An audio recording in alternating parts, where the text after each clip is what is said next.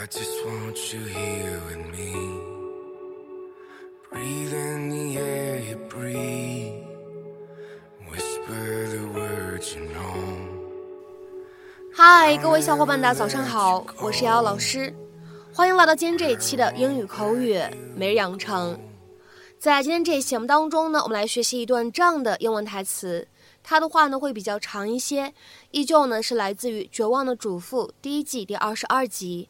那么首先的话呢，先请各位同学一起来听一下。And the tests we've run have all come back negative, so I. I just want to be on the safe side. Then the tests we run have all come back negative, so I, I just want to be on the safe side. 我们之前做的检查结果不太好，所以我我只是为了保险起见。Then the tests we've run have all come back negative, so I, I just want to be on the safe side. Then the tests we've run have all come back negative.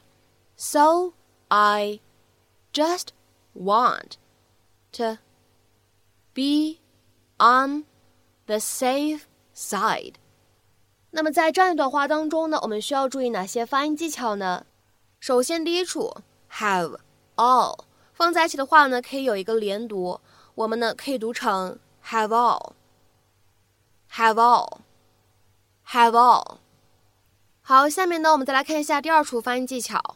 负面的这个单词，它的话呢在美式发音当中本身呢就存在一个闪音的处理，所以呢各位同学在读美式发音的时候，不需要读成 negative，不用把这个 t 的发音读的这么清晰啊。它的话呢可以在美式发音当中读成 negative。negative。那么前面的话呢，再加上 back，那么此时的话呢，形成了一个不完全爆破，所以的话呢，这样的两个单词放在一起呢，我们可以读成 back negative，back negative，back negative。好，下面呢再往后面看，just want to，那么这样的三个单词呢放在一起，前两者当中呢会有一个类似于不完全爆破的处理。而后两者当中的话呢，会存在一个失去爆破，非常的典型。所以的话呢，在英文当中，just want to 放在一起的话呢，我们可以读成 just want to，just want to，just want to。So here's what I'm thinking. I'm going to see if Dr. Morrison at the Lipstone Clinic can come in and consult. You want to bring someone else in? Your body isn't responding to the medication the way it should. And the tests we've run have all come back negative, so I. I just want to be on the safe side. Yeah, excuse me. I need to take this.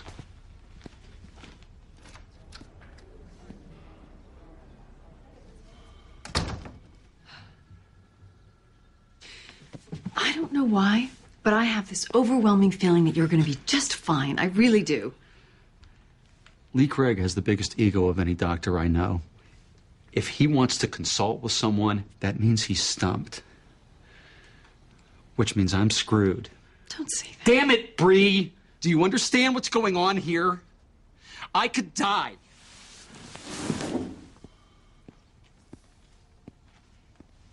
So could I.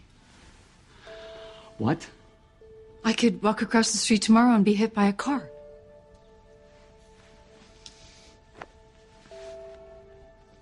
What in God's name is your point? All I'm saying is that we're both gonna die eventually. And in the time that we have left, whether it's two days or two decades, I think that we should be nice to each other.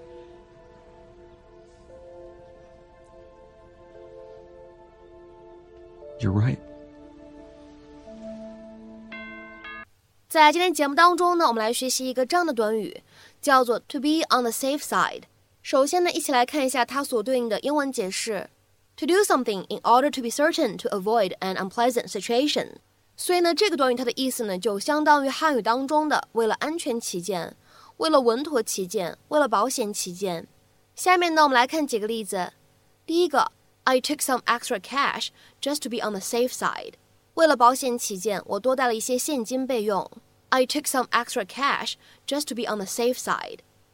下面呢，再来看一下第二个例子。 I'd take an umbrella just to be on the safe side. 为了稳妥起见，我还是带把雨伞好了。I'd take an umbrella just to be on the safe side. 下面呢，我们来看一下第三个例子。Let's be on the safe side and call first. 咱们应该保险起见，先打个电话。Let's be on the safe side and call first. 下面呢，我们再来看一下这样一个例子。I think you should stay on the safe side and call the doctor about this fever. 我觉得你保险起见，应该先待着，打电话问问医生这个发烧的事儿。I think you should stay on the safe side and call the doctor about this fever. 那么其实呢，在我们之前的节目当中呢，我们还讲过这样的两个表达，意思呢跟我们今天学习的短语呢非常的接近啊，可以看作是同义表达。第一个呢叫做 just to be safe，just to be safe。第二个呢叫做 play it safe，play it safe，都可以用来表示什么意思呢？为了保险起见。那我们之前的话呢，是在第二百七十二期和第五百六十七期节目当中呢，讲过这样的两个短语。各位同学如果忘记了的话呢，可以点击一下超链接复习一下。好，那么下面呢，我们就来看一些例子，复习一下这样的两个短语的使用。第一个，I'm sure we'd have enough time to catch our flight if we got the 11 a.m. shuttle to the airport, but let's take the 10 a.m. one just to be safe. 如果我们乘上午十一点的机场大巴去机场。我肯定我们有足够的时间赶上飞机，但为了安全起见，我们还是乘上午十点的那一趟吧。I'm sure we'd have enough time to catch our flight if we got the 11 a.m. shuttle to the airport. But let's take the 10 a.m. one just to be safe. 下面呢，我们再来看一下最后两个例子。首先的倒数第二个 ，I know you've got food with you, but it's going to be a really long trip, so I packed some extra snacks just to be safe. 我知道你带了食物，但是这次旅途会非常的长，所以我多带了一些零食，以防万一。I know you've got food with you, but it's going to be a really long trip, so I packed some extra snacks just to be safe. 下面呢，我们再来看一下本期节目当中的最后一个例子。Let's play it safe and allow an extra ten minutes to get there. 为了保险起见，我们多预留出来十分钟赶到那里吧。